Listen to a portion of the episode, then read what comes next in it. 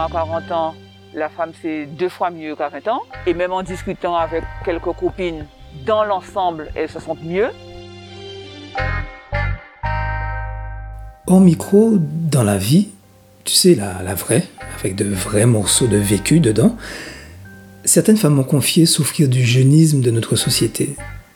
Beaucoup d'hommes, à partir de 50 ans environ, commenceraient à lorgner du côté des petites jeunes, comme on dit.